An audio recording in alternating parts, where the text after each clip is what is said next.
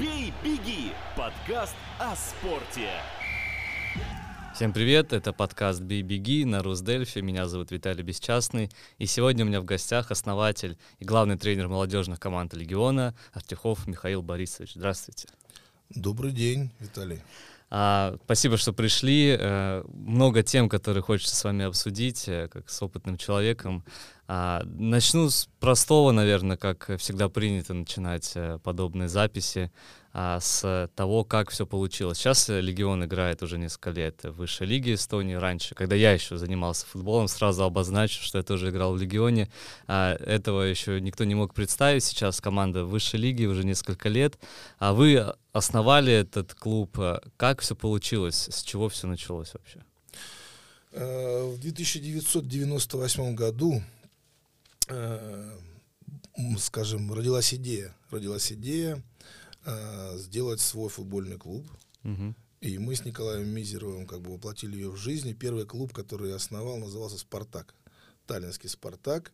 Навеяло как бы двумя, скажем, э, из двух направлений. Первое, э, я очень э, люблю древнеримскую историю, но откуда потом и легион, как вы понимаете, да.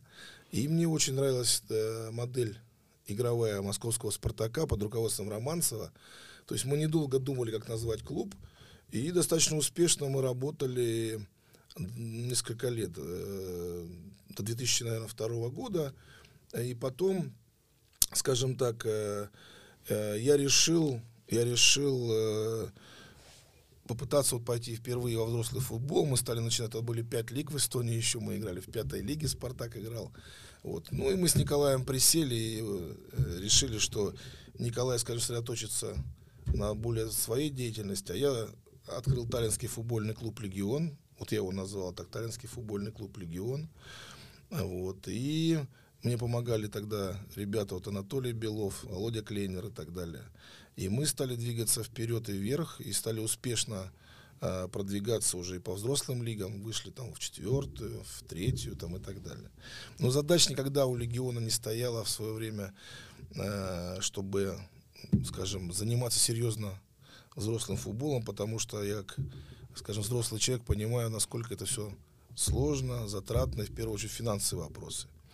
И в 2006-2007 году мои партнеры поменялись, пришли Владимир и Олег Ивановы, и они скажем, новый импульс придали клубу. И, скажем, я провел переговоры с Иосифом Кацевым, и мы с ним вместе пришли к тому, что надо наши два клуба объединять. И в 2006-2007, ну, седьмом году реально, так, в течение 2007 года родился клуб, таллинский футбольный клуб «Легион», который вот, скажем, стал правоприемником таллинского футбольного клуба. И по некоторым данным нам уже более 100 лет, если нас считать правоприемниками. Вот. И вот мы стали, э, скажем так, тренироваться, работать на Висмаре 15 А, ты стал нашей базой. Вот, и стали развиваться дальше. И где-то в э, районе 2009-2010 годов э, опять партнеры мы поменялись, и вместо Олега Иванова пришел Денис Белов. И, наверное, вот с 2010-2011 годов мы стали думать с Денисом, как нам жить дальше, как развиваться. Думали, думали, думали. Денис, э, скажем... Он бизнесмен все-таки, Он бизнесмен, да, да это была интересная предприниматель. история. Конечно, он, он фанат футбола, он вообще такой увлеченный человек. И вот, скажем, он начал тренировать вместе с Азатом Зиязовым команду 2010 года рождения. У нас хорошая очень команда. Там мы все как бы тренеры клуба стали им помогать. Там Игорь Петрович Громатюк, Артем Калинин. Там много у нас очень тренеров хороших. Вот эта команда стала одна из команд, которая стала занимать э, лидирующие позиции по своему году. И на этом фоне потихоньку стала рождаться идея, э, что не попробовать ли нам по-серьезному заниматься взрослым футболом. На тот момент в клубе была команда первой лиги, которую тренировали Виктор Борисович Посекут и Андрей Владимирович Шповалов. Э, ну, мы не ставили целей таких, чтобы уйти в высшую лигу мы, скажем так, эм, баражировали между СИ-лигой А и СИ-лигой Б и второй лигой в спокойном режиме. То есть, ну, наши воспитанники, то есть мы играли порядка 90% наших воспитанников клуба играли в этой команде. Вот. Ну и в какой-то прекрасный день мы сидели э, с Беловым, разговаривали, и я говорю, что, ну, как ты думаешь? Он говорит, я попробовал бы с удовольствием. И он возглавил команду. Да, да. И мы с ним, скажем, сели, мы оба с ним очень похожи, мы родились почти в один день. Вот сделали, сделали направление, он стал главным тренером взрослого направления, образно говоря, в клубе. А я главным тренером остался молодежного направления.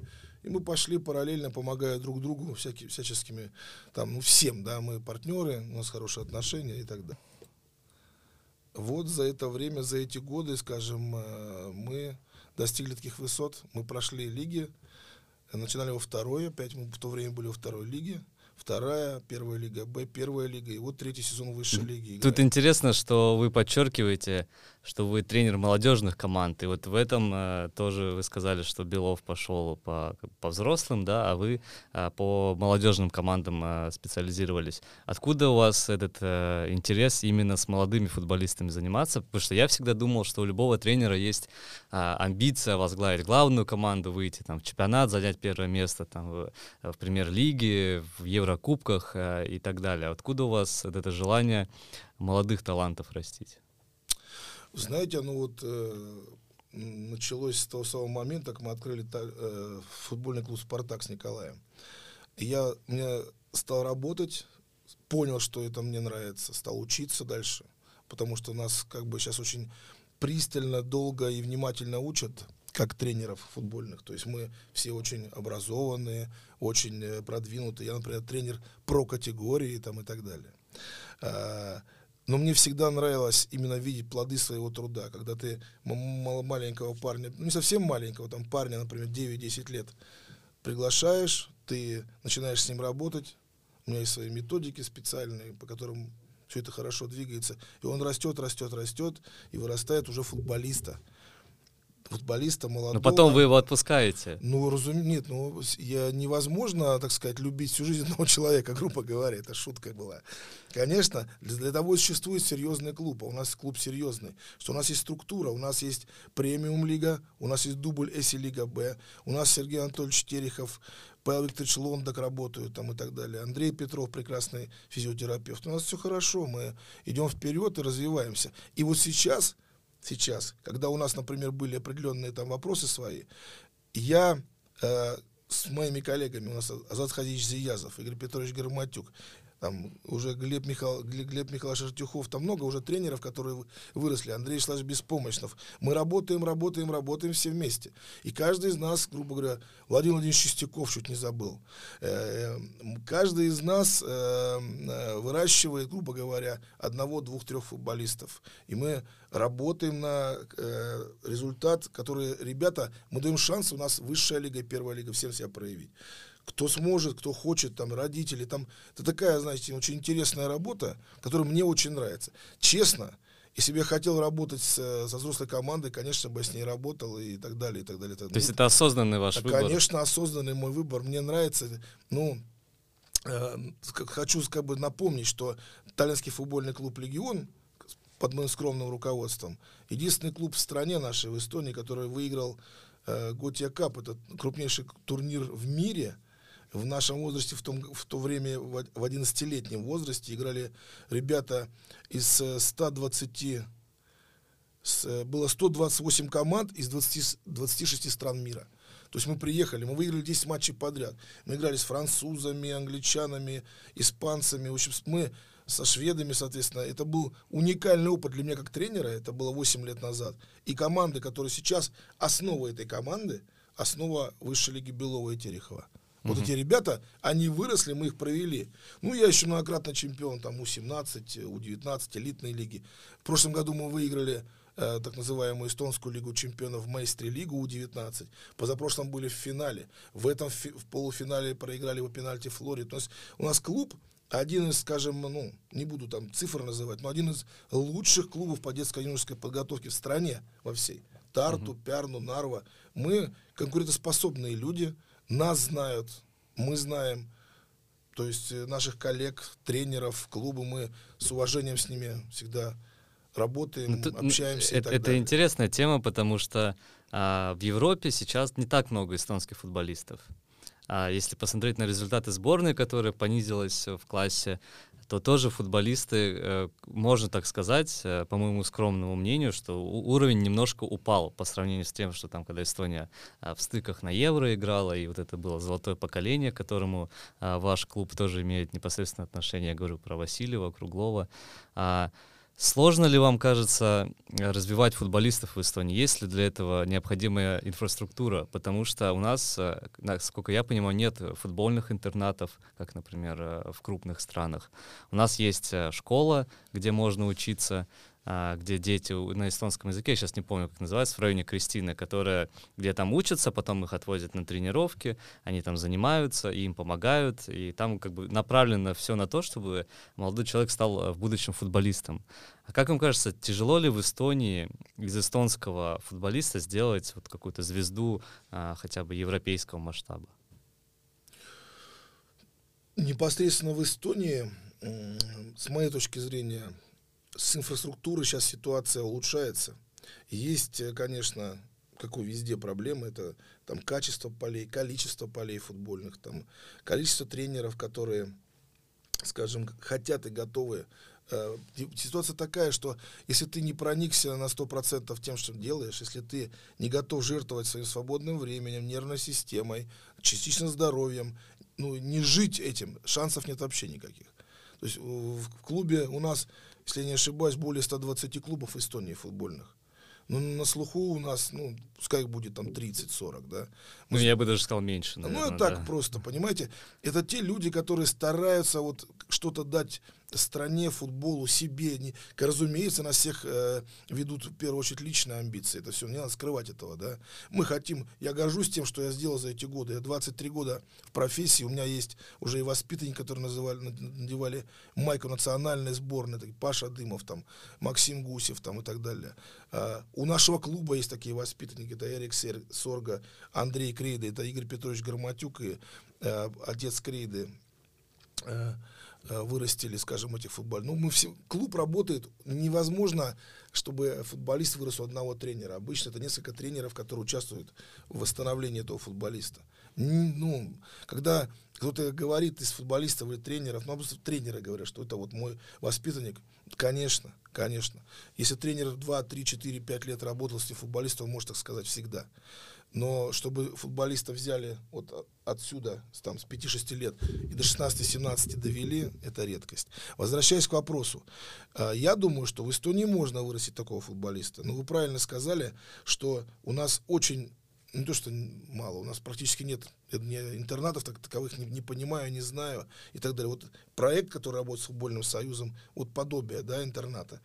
Но я думаю, что упирается в первую очередь финансовая ситуацию. В основном, вот э, она одинакова для всех, я думаю. В, в основном клубы, которые, э, скажем, в, э, вторая часть премиум лиги, первая лига, если лига Б, ну, с трудом все это происходит.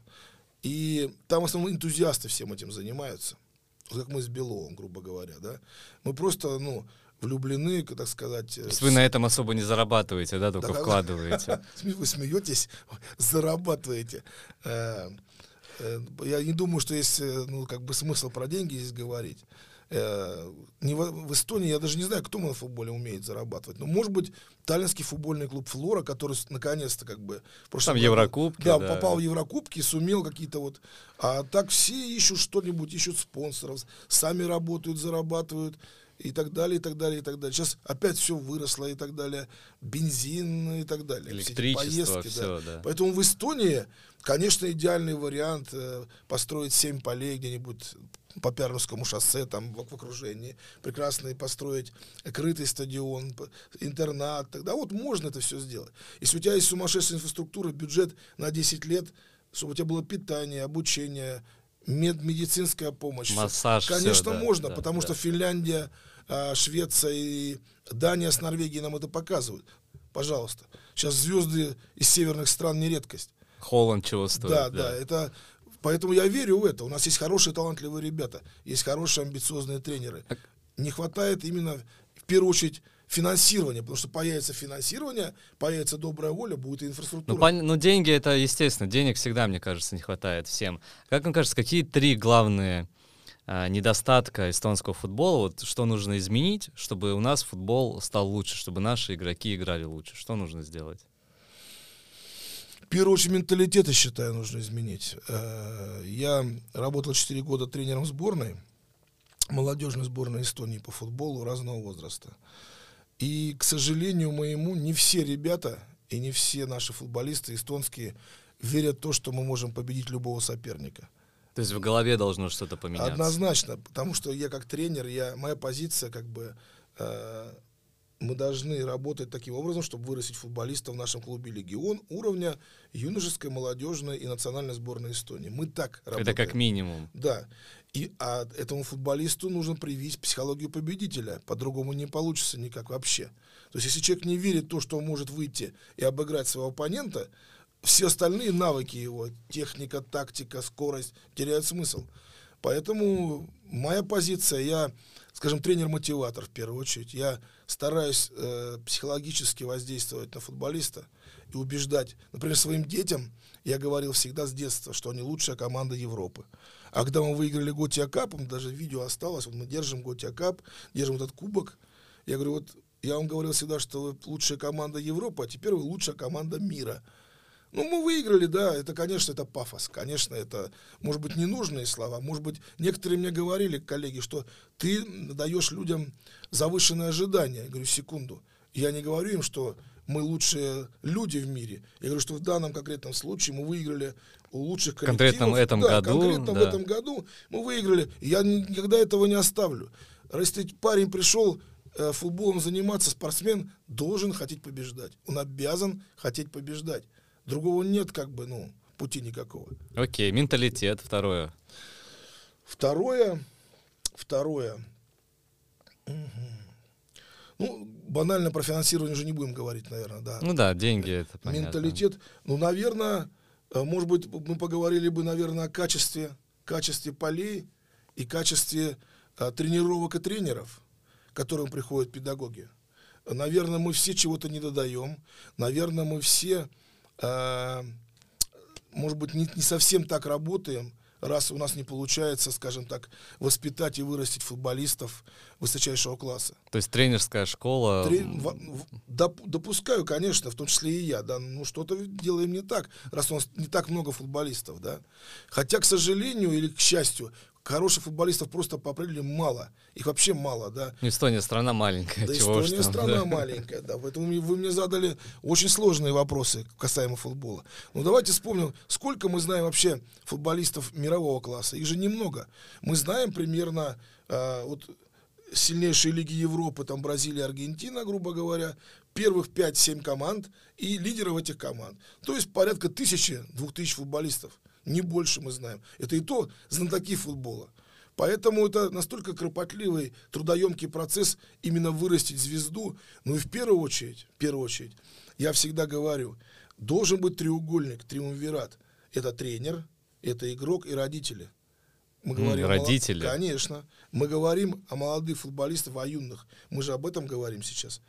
А, в, вот сейчас э, в Таллинском футбольном клубе «Легион» идет набор новых групп. Я сам в этом участвую, общаюсь с родителями, с детьми. Я сразу им рассказываю, что если мы будем все вместе идти к одной цели, мы будем много общаться, много разговаривать, у нас шансы гораздо выше создать хорошую футбольную команду и ребенка продвинуть и в футболе, и в жизни, чем если мы будем абсолютно ну, как бы в трех направлениях. Игрок пришел, не пришел, не То есть важно. родители платят только и все, не, не, Ну, не занимаются, не Платят следят. громко ска- сказано, ну да, взносы оплачивают, забыли. И ребенок пришел, не пришел, плевать. Тренер посмотрел, посмотрел.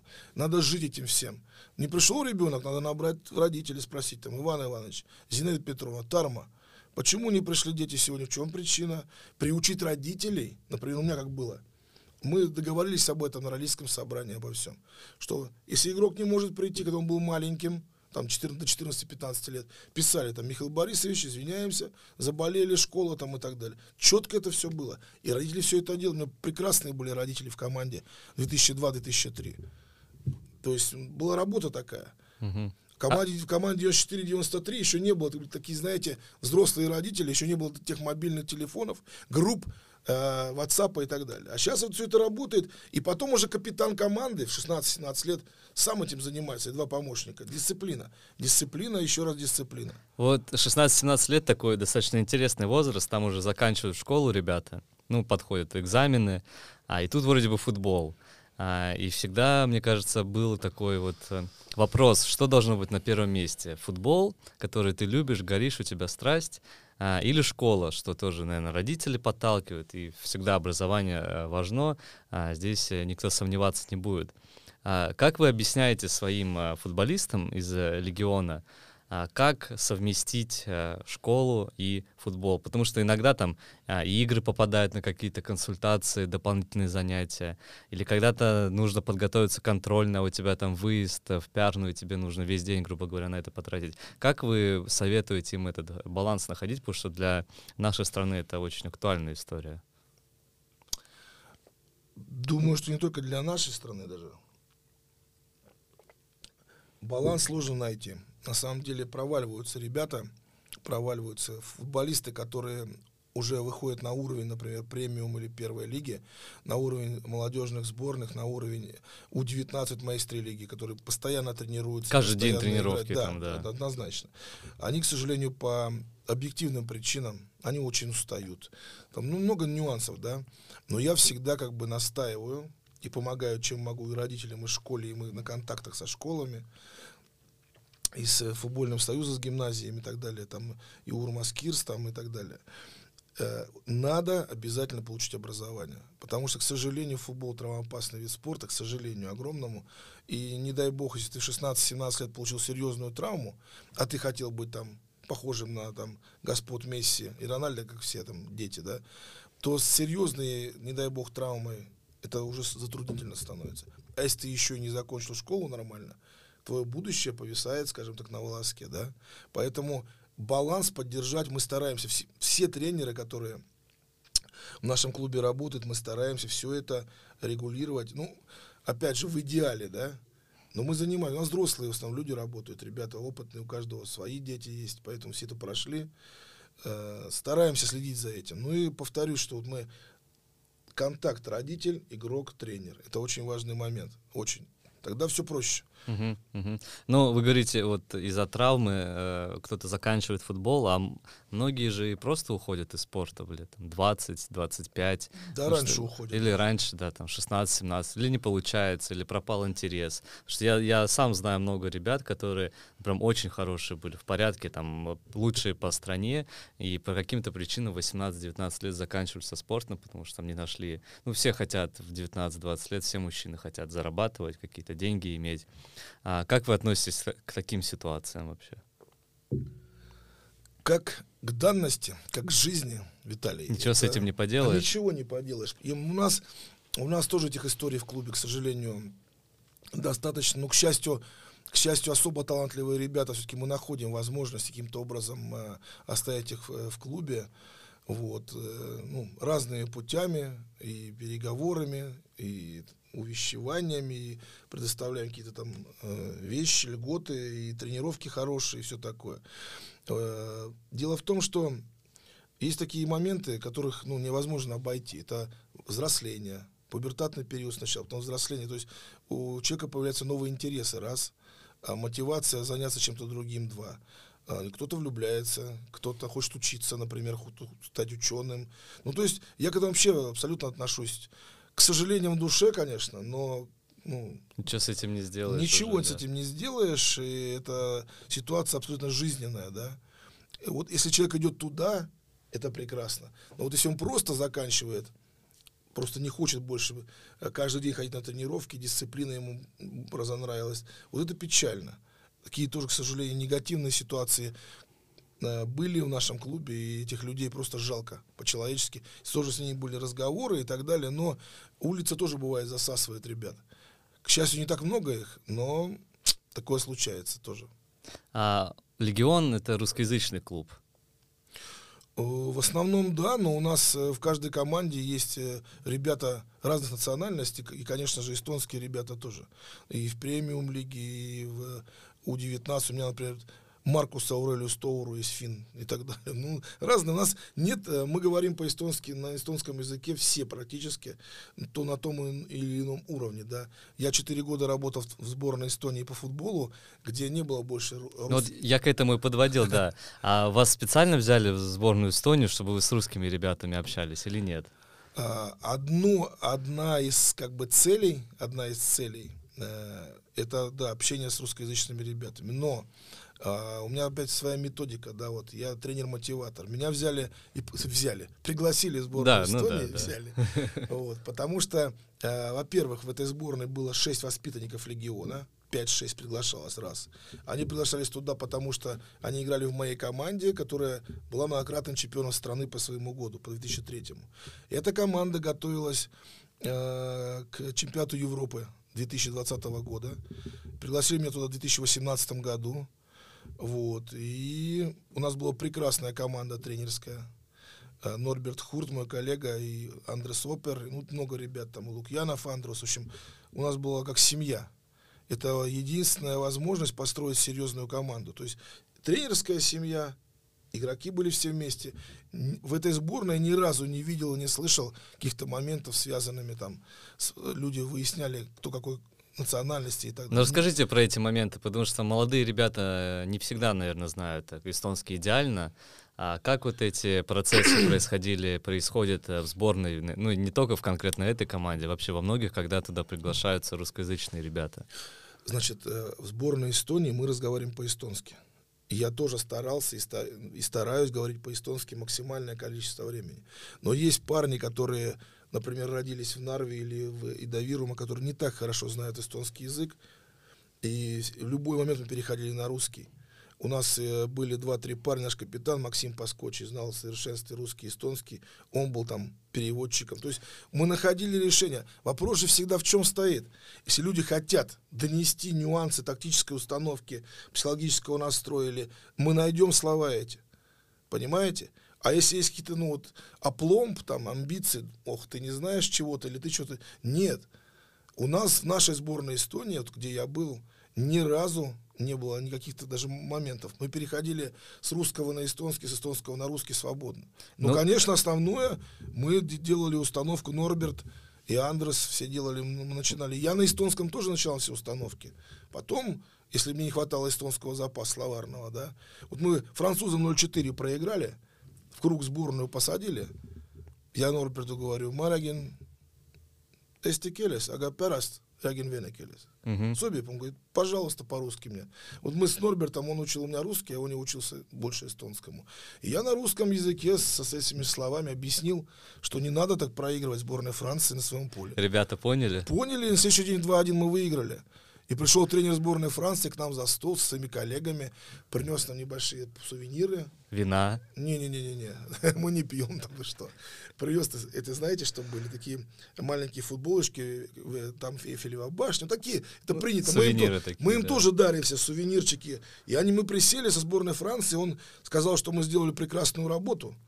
Мы сделали прекрасную работу, что мы через день игра была. Игра 0-4, день и следующий день. И мы 2-1 выигрываем. И он пришел выразить нам уважение к тренерскому штабу, всем нам, потому что мы делали каждый свою работу там. Э, Норберт свою, Андрес свою, Андрус свою, Райко свою, я свою, то есть мы все вместе были. И еще было удивительно для меня, что я взрослый человек, я их старше всех по возрасту, очень легко вошел в их среду, они проявили уважение, там, помогали мне с эстонскими словами. В общем, я эти четыре года, вот 16, у 16, у 17, у 18, уже в У-19 я работал с Мартином Реймом вместе. Прекрасный опыт, прекрасный. Но это удивительно, потому что в обществе некоторые до сих пор говорят, что тех, кто не знает эстонский язык, в сборную Эстонию никогда не вызовут. Это обман. Это ложь. Надо, надо стремиться. Мы живем в этой стране, и надо стремиться знать и говорить по-эстонски. На каком уровне ты хочешь говорить и знать, это твой личный вопрос. Но если игрок совсем ничего не понимает, мы донесем до него. Ну, главное, чтобы он понимал не, не, не, язык, а чтобы он понимал футбол. Чтобы желание Конечно, было хотя бы понять. Чтобы да. он понимал футбол. Э, остальное, э, в, эстон, в эстонскую сборную приглашаются много футболистов. На просмотр до 60-80 футболистов. Понимаете? Нет ни одного тренера в мире, ни одного тренера в мире, который, будучи у него футболист, гражданин Эстонии, соответственно, русскоязычный, хороший футболист, из-за того, что он русский, не, такого не слышал ни разу я. Мгм. Это все я бы назвал спекуляциями определенными. Абсолютно ответственно, потому что я внутри находился 4 года. И мы ездили сейчас вот в Венгрию, играли. Уже другая сборная стала. Просто вопрос, э, мы когда взрослеем, мы становимся менее конкурентоспособны с нашими коллегами из Австрии, Венгрии и так далее. То есть мы сражаемся, боремся, вот это у нас не отнять, но качество футбола, скорость мысли, мышления, к сожалению, уходят они от нас. А вот 16-17 лет мы можем вполне себе с, с, скажем, соперничать с любой, С европейской Ну вот, командой. а, скажем, у меня у тренера есть э, в активе победы на сборной Франции. 2-1 мы обыграли. Сборную Испании мы обыграли 3-2, проигрывая 0-2. Чудесный матч, там вообще сумасшедший. Да, я помню. Сборную Швеции мы обыграли 3-1. Северной Ирландии 3-1. А у нас была такая сборная, что матчи с Литвой Латвией, там такими ну, уже нашими соседями, мы, мы даже не сомневались, что мы обыграем. То есть мы вывели на уровень э, менталитета наших игроков так, что мы не сомневались, что соседи мы обыгрывали наших соседей. Мгм. А вы говорите, что с возрастом э, наши футболисты немножко уступать начинают э, топовым европейским сборным. В каком возрасте лучше всего и нужно ли уезжать э, из Эстонии, чтобы играть в футбол в Европе? Ну, во-первых, это очень индивидуально.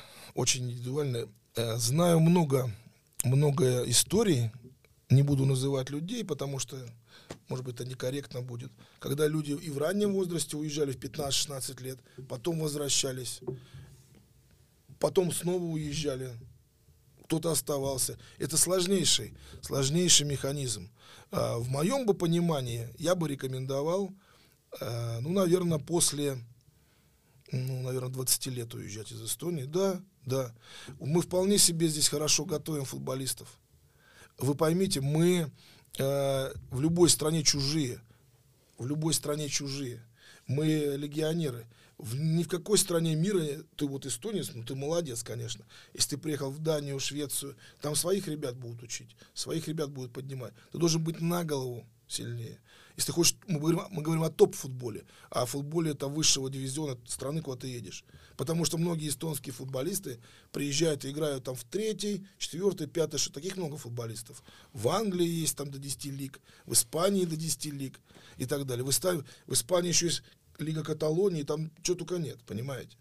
Наша, э, если ты бомба, грубо говоря, футболист бомба, сборная Эстонии, и у тебя есть менталитет такой, уверенного в себе человека, победителя, можно попробовать в 17-18 лет, конечно, уехать. Как единичный случай. Но, скажем, если люди стремятся э, уехать за границу, вообще, в принципе, я бы рекомендовал поиграть в эстонских лигах, начиная, может быть, даже со второй, если Лига Б, первую лигу, высшей лиги пару сезонов, и к 20 19-20 годам, если там 16 начать, вот ты можешь попробовать, ты уже а, поиграл с мужи- против мужчин, грубо говоря, у нас жаргон наш футбольный, с мужиками, так сказать, да, ты уже получил на определенный опыт, потому что мужчина всегда быстрее юношей. Ты уже быс- с быстрыми игроками поиграл. В футболе что же ва- важно? Скорость мышления. Чем быстрее ты отдашь себе, грубо говоря, приказ своим ногам, что делать, ну, тогда у тебя и шансы появляются. А потом ты уже должен выполнить. Ты сделал, скажем, команду отдал, а выполнить не можешь. А почему? Потому что мяча у тебя, дружище, нет. И пока ты отдавал приказ, мяч у тебя забрали. Вот наша проблема главная. Скорость мышления.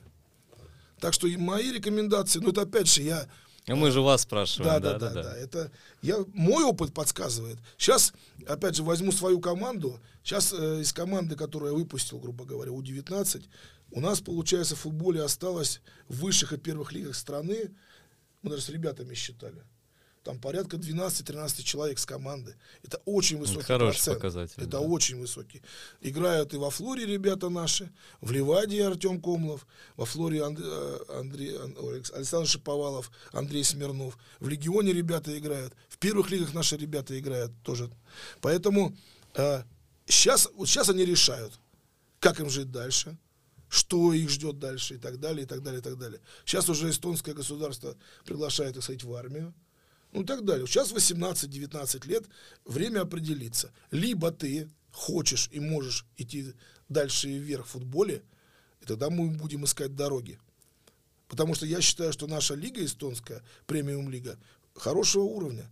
Иначе бы наш футбольный клуб «Флора» нашей страны не смог бы попасть в Лигу Европы и не смог бы там конкурентоспособным быть. Я сам видел эту победу, первую пока, нашу победу 1-0, когда мы дома обыграли. Партизан, по-моему, если не ошибаюсь. Не помню, Виталий. Я тоже сейчас не помню, но я помню этот матч, да. Я был на матче против э, этих э, ребят э, из Макаби, по-моему, где мы 2-2 сыграли. Если что, вырежешь это все там. Ну, там вообще Флора себя не- неплохо, действительно. Да, Да, да, Флора вот 1-0, Партизан выиграла, а Вот. потом проиграла 2-0. Ну, тем не ну, тут счета футбольные. Футбол я видел. Это все как бы... э, Ну, там вообще говорилось э, до того, как они начали, что хотя бы там одно очко, два очка дома, вы- э, Правильно. ничью сыграть хотя бы уже достижение. Даже та же ситуация с выходом в Лигу Европы. А, Мы забиваем гол Польши, его не засчитывают, поляки нас дома 1-0 обыгрывают, идут дальше и обыгрывают в гостях московский «Спартак», тоже 1-0. Мгм, да, Ну, да, да. Там, по словам, как всегда, вот мы их возили-возили, но проиграли. Важен результат всегда. До- до- достойное Тулемус, поражение. Туда. Вот это вот, это вот мне просто, вот, вот вы сейчас подняли вопрос, Виталий. Это самое отвратительное словосочетание для футболиста. Это самое, это, это- это вообще, вот прям слов у меня нет. Я тоже его не Понимаете? понимаю, да. Поражение не может быть достойным. Если ты вышел на поле играть против соперника, ты должен играть. Моя позиция такая. Либо не выходи, просто перед игрой, там до игры, тренеру, команде, я не готов, по разным причинам можете называть. У меня очень в этом плане было четко и демократично. Если ты вышел, отдай себя на 150, на 150 200 процентов, что я себя отдавал. Я такой тренер, скажем, яростный, эмоционально свирепый. Я бегаю по бровке, подсказываю команде. Что нетипично для эстонского спорта, Ну, мне кажется. Все время забываю. В Атлетико Мадрид. э, Симеона. Симеона, вот, да. вот, вот, вот, скажем, мы, мы с ним очень похожи. Просто э, я даже иногда ненормативную лексику, к сожалению, моему применяю. Это моя, скажем. Но, тем не менее, я с командой общаюсь и спрашиваю, нужна вам такая поддержка и помощь? Не мешаю и ни разу не слышу, что Михаил Борисович, посидите, мы сами разберемся. Все просят помочь. Ну, есть-то всякие другие наработки перед игрой, мы, да, есть у меня о чем и как пообщаться индивидуально, и с командой и так далее. А, хорошо, давайте тогда закругляться. А, финальное. А, вы тренер молодежный. А, может быть, наш подкаст послушают молодые люди. А, до этого вы говорили, что тренер-мотиватор скорее, чем тактик. А, как-то замотивируйте, что ли, э, наших э, юных футболистов, потому что многие... В Эстонии самый популярный спорт — футбол, мне кажется. Может быть, там есть какая-то другая статистика, но все постоянно играют в футбол. Э, Везде видишь на улице, пацаны пинают мяч, а, на секции ходят, а, турниры участвуют. Но не все, не у всех получается стать профессиональным футболистом а, или, или чего-то добиться в, в этой игре. Что нужно сделать, чтобы вот простому парню из Эстонии э, стать классным футболистом? Захотеть, захотеть этого самому. Ни папа с мамой, ни бабушка с дедушкой. Понятно, что в 6, 5, 6, 6, 7 лет приводит папа с мамой, бабушка с дедушкой. А потом искать себе своего тренера, свой клуб. Э, Потому что э, только получая, скажем так, позитивные эмоции, в основном, потому что позитивные все время эмоции невозможно получать-то, э, к сожалению, да, или к счастью, э, игрок растет. Он должен, он должен найти себе свой коллектив, свою команду, своего тренера там и так далее. Если все это сложится, ему поможет развиваться его коллектив, команда, тренер, он сам потом примет решение. Я не знаю, я думаю, что в 12-15 лет принимают футболисты, я так думаю, решение, быть им дальше самим футболистами или нет. Если игрок находится под влиянием лишь родителей, там, не знаю, соседей, родных или тренера, и ему говорят, что ты должен быть футболистом, ничего не получится. Поэтому я хочу дать совет, так сказать, с высоты прожитых лет. Сами ребята свои решения принимайте, когда вы нач- начали заниматься футболом, потом для себя поймите, чтобы, конечно, жаль очень ребят, которые до 16, 17, 18 лет отзанимались, пришли к этому возрасту, там, например, с 5 до 18 или 6 до 12-13 лет в футболе, и он понимает, что а зачем я это делал, кроме здорового образа в жизни, ну, там, хороших компаний и так далее. Поэтому в Эстонии разные есть клубы. разные. Можно прийти просто для аппетита побегать с кем-то и задач не ставить, и ты не разочаруешься потом.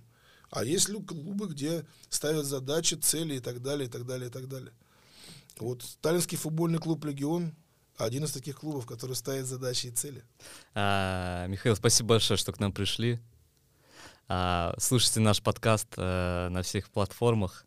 А, меня зовут Виталий Бесчастный. Подписывайтесь на наш портал rus.delphi.e. А, и до новых встреч.